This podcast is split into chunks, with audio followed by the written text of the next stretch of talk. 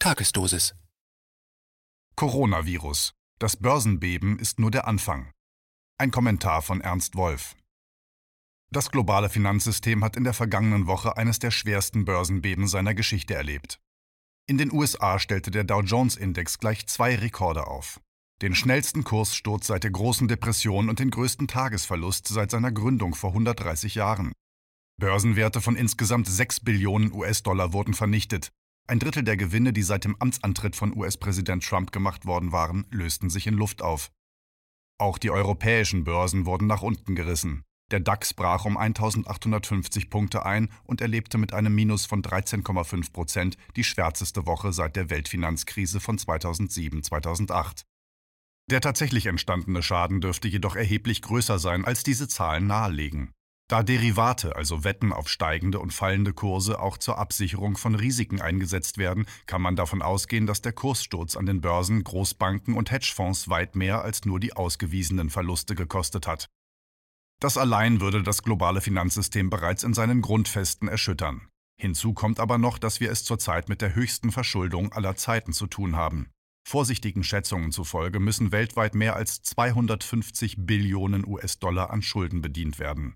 Da viele Gläubiger nervös werden, weil ihre Schuldner durch die Börsenturbulenzen in Zahlungsschwierigkeiten geraten, geht die Angst vor einem Margin Call um, also einem plötzlichen großflächigen Einfordern der Schulden durch die Gläubiger. Als seien diese beiden Probleme noch nicht genug, kommen noch weitere hinzu. Wegen der Niedrigzinsen und der bereitwilligen Geldvergabe durch die Zentralbanken haben viele Investoren, die davon ausgingen, der mehr als zwölfjährige Boom an den Börsen halte ewig an, mit geliehenem Geld spekuliert, das sie nun verloren haben und zurückzahlen müssen. Andere wiederum haben das sogenannte Leveraging praktiziert, sich also Geld geliehen, um die eigenen Wetteinsätze zu erhöhen oder, um es in der Sprache der Banker auszudrücken, sie haben ihre Einsätze gehebelt und ihre Verluste auf diese Weise vervielfacht. Zudem hat sich in der letzten Woche noch ein weiterer Krisenherd aufgetan. Angesichts des Börsenbebens haben viele Anleger nach sicheren Häfen gesucht und ihr Geld in Staatsanleihen und Gold umgeschichtet. Das hat den Goldpreis immer höher getrieben und für die Großbanken eine neue Gefahr heraufbeschworen.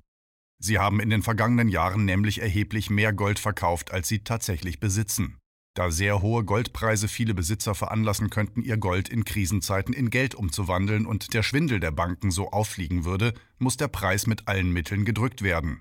Genau das haben wir in der vergangenen Woche mehrmals erlebt. Das mit Abstand größte Problem für die Finanzindustrie aber besteht darin, dass die Zentralbanken, die in den letzten zwölf Jahren immer wieder als Retter in der Not eingesprungen sind, der gegenwärtigen Entwicklung weitgehend hilflos gegenüberstehen. Die Zentralbanken haben nämlich bereits riesige Summen zu immer niedrigeren Zinsen in dieses System gepumpt und ihr Pulver damit weitgehend verschossen.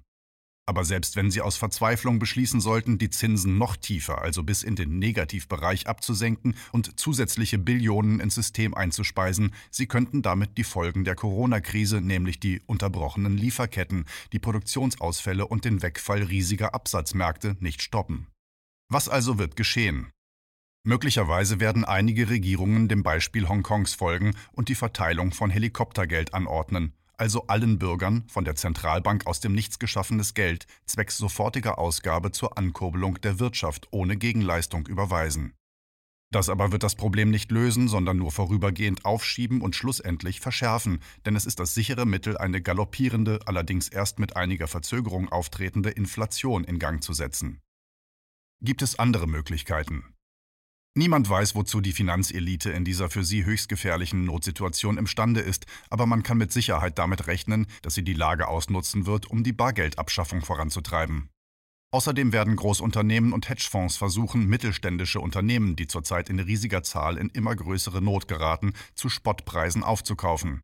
Möglicherweise wird es schon in naher Zukunft zu einer Schließung der Börsen und einem Bank Holiday, also einer vorübergehenden Schließung der Banken, kommen.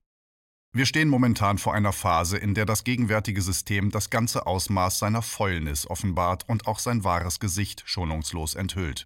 Während die Unterbrechung von Handelsketten in nicht allzu ferner Zukunft zu Plünderungen von Geschäften führen dürfte, wird die Finanzelite bis zum bitteren Ende versuchen, das System zu den eigenen Gunsten zu plündern.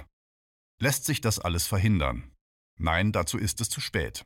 Aber das immer offener zutage tretende Versagen der Politik, wie auch die selbst in Notzeiten nicht versiegende Gier des großen Geldes, werden sehr vielen Menschen in den kommenden Tagen die Augen öffnen, Illusionen über dieses System zerstören und damit die historische Chance bieten, sich in großer Zahl der wichtigsten Aufgabe unserer Zeit zuzuwenden, das gegenwärtige Geldsystem durch ein demokratisches Geldsystem zu ersetzen, das nicht einer winzigen Minderheit zu unvorstellbarem Reichtum, sondern der überwältigenden Mehrheit der Menschen zu einem würdevollen Leben in Frieden, Freiheit und sozialer Gerechtigkeit verhilft.